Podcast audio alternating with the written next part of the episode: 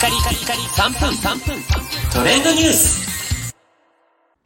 ナビゲーターのしゅんです。今日あなたにご紹介するのはスタンド FM の新機能ライブ中コメントスクロールがしやすくなったというニュースをお伝えいたします。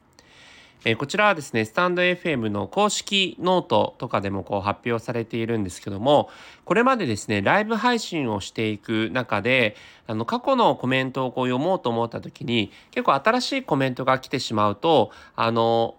ちょっとこう、後ろの過去のコメントが読みづらいというようなことがあったんですね。で、それが過去のコメントをこうスクロールして読んでる時は、え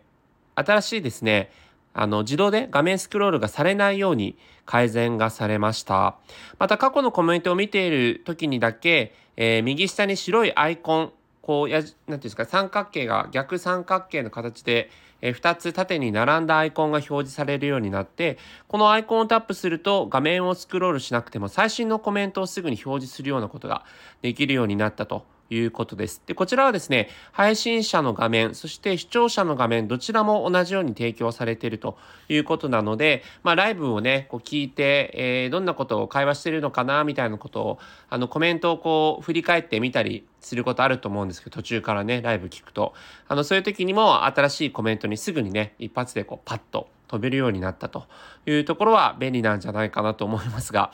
まあ、ライブ配信しててそんなに過去のコメントを読み返すぐらいこう人気なライブがね、できるようになったらいいですよね。皆さんどうでしょうか？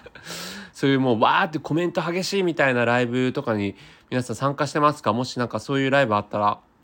ぜひ教えていただきたいなと思ってます。で、またあの公式ノートにはね、ノートにはもらったコメントの内容を読み上げてから、えー、配信者さんがね、読み上げてからそのコメントに対する発言をすると、音声だけでライブ配信を楽しんでる方や、ライブアーカイブ放送を聞いてる方にも内容が伝わり伝わりやすくなりますということで、まあ、ライブアーカイブとかはね、あのコメントを読み返すみたいな機能ないので、そういった意味で言うと、こうコメントを読み上げてから、えー、それに対する返信というか、やるっていうのはね、いいですよね。私もあのライブするときはなるべく心がけています。